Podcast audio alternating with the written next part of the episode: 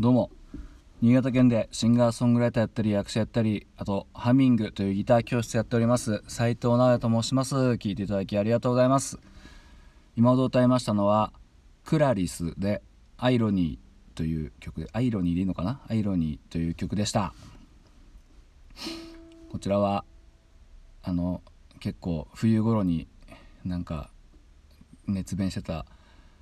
俺の妹がこんなに可愛いわけがない」というアニメの主題歌になります。これ何年前だろう？もう多分10年ぐらい前ですかね。うん。ですね。でこの曲ずっと歌いたくてでもやっぱ女性があの歌ってるんでね。確かこの時中学生だったかな？この現時点じゃねえこの当時。この歌ってるクラリスさんっていう人？ちょっと分かんないですけど歌ってみたとかの人なんですかね。うん。いやこのねめちゃくちゃ歌上手なんですよね。その中学生とは思えないような声してて。まあ今はもうね違いますけど是非あの本家の方聞いてみてほしいですね。うんそれでまあなんでこれ歌ったかっつうと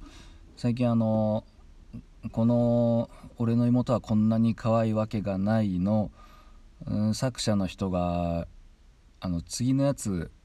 書いてたの僕知らなくてですね。まあもうアニメもだいぶ前にやっててそれもまあ結構前に見返してですね。でやっぱなんかアニメだけだとなんかねやっぱちょっとはしょってる感がねどうしてもあるのでやっぱここはちょっと原作を読まねばということでですね。今あのライトノベル久しぶりに小説というと聞こえはいいですけどライトノベル読んでおります。いやなかなか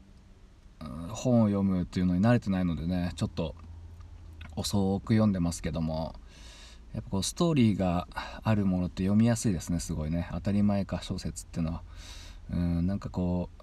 うなんかビジネス書とかそういうのってねあんまりストーリーがないのでちょっとなかなかみなんか読みづらいというかうんこうオーディオブックでオーディオブックで聞くにもちょっとなんかなんか言い回しがね変というか、うん、なんかあの嫌われる勇気みたいにねなんか2人でこう話してるような対話みたいな感じだとすごいオーディオブックでも聞き取りやすいんですけどこうなかなかね僕みたいに本読むの慣れてない人はねちょっとあれで、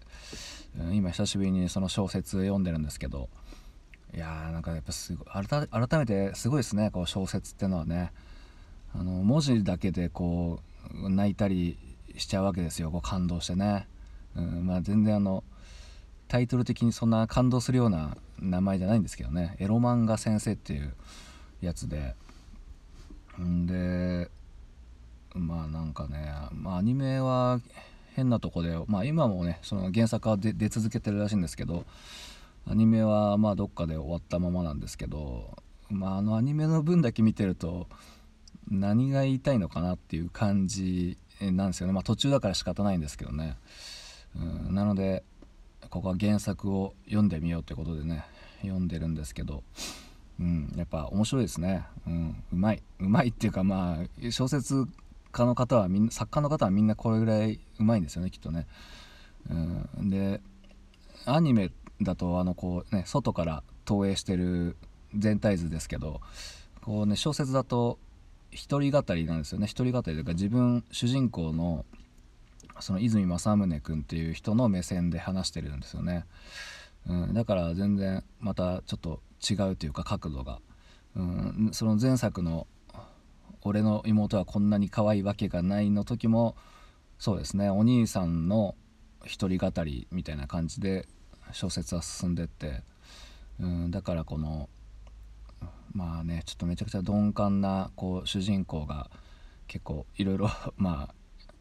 いろいろ縁あって、まあ、女子に結構モテてるようなそんな話なんですけども、うん、こ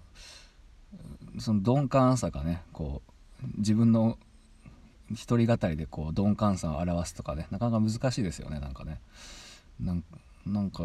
あいつの言ってる意味はよく分かんないんだけどみたいなね。なんかこう出れてるようなこと言ってるけどいやちょっとなんか最後のは意味不明だけどとかね言ってこう なんか気づいてないっていう感じでこう相手のこうデレさを出すというかね。うん。いやなんか説明しづらいですね。やっぱ本読み慣れてないんでね。いやちょっと面白いんでまたまたちょっとね読み進めていこうと思います、うん、そんな感じで聞いていただきどうもありがとうございました。